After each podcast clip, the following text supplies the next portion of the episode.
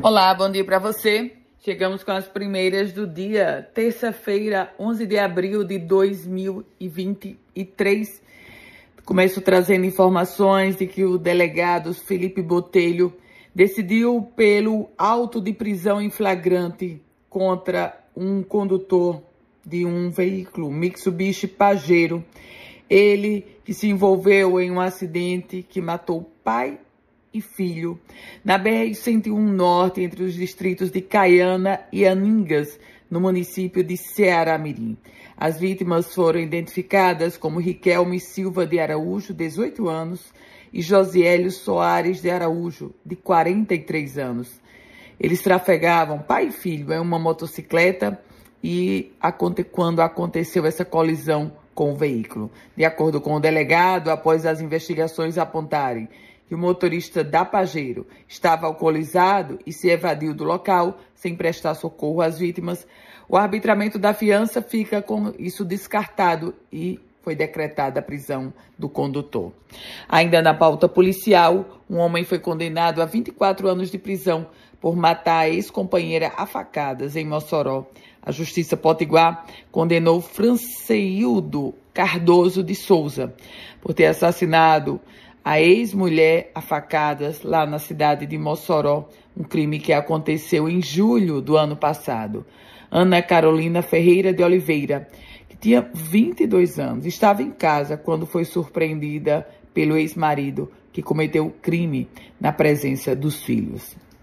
Mudando de assunto, falando sobre economia, porque o custo da cesta básica em Natal no mês de março, R$ 615,03. E continua esse custo como o quinto menor entre as 17 capitais pesquisadas pelo DIEESE. Em relação ao mês de fevereiro, foi registrada uma redução de 1,78%. E a Prefeitura de Caraúbas, na região oeste, decretou estado de calamidade devido aos prejuízos e danos causados pelas chuvas que atingiram o município. Pessoas ficaram desabrigadas por conta do acúmulo de água na cidade e um trecho da RN 117 também foi destruído pela força da água após o transbordamento de um açude.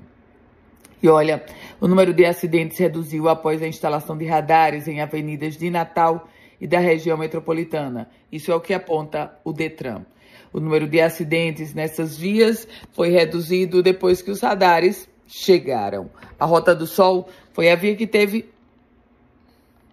A Rota do Sol foi a via que teve a maior redução, chegando a 84,6%. E agora a gente fala sobre greve. O Sinti, o Sindicato dos Trabalhadores em Educação, afirmou que está decepcionado com o governo do estado. A declaração foi do diretor do Sinti, Ronan Cunha. Já são 35 dias de greve dos professores. Com as primeiras do dia, Ana Ruth Dantas. Um produtivo dia para você. E se quiser compartilhar esse boletim, fique muito à vontade. Olá, ouvintes do Política em Foco. Hoje começa mais uma greve no serviço público, dessa vez da saúde.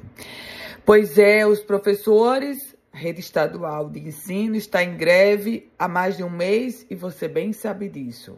Não tivemos ainda o início do ano letivo devido a essa paralisação que cobra a implementação do piso nacional da categoria. Agora é a vez da saúde.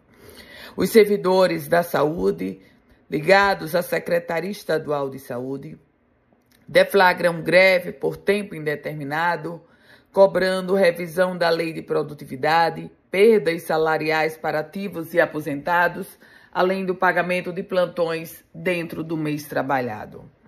Minha gente, a saúde vive uma crise sem precedentes no Rio Grande do Norte. E uma crise que vai se avolumando mês a mês, dia a dia, ano a ano. A greve que está sendo deflagrada, que começa hoje, ela só vai acentuar ainda mais essa gravíssima crise na rede estadual de saúde.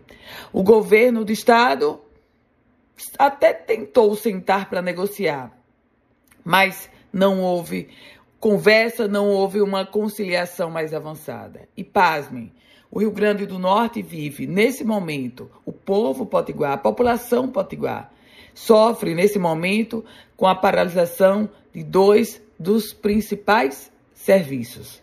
A governadora Fátima Bezerra está em missão oficial internacional. Os seus auxiliares, tanto da educação quanto da saúde, naturalmente que mostraram pouca habilidade para negociar, tanto assim que a greve está aí. Eu volto com outras informações aqui no Política em Foco com Ana Ruth Dantas.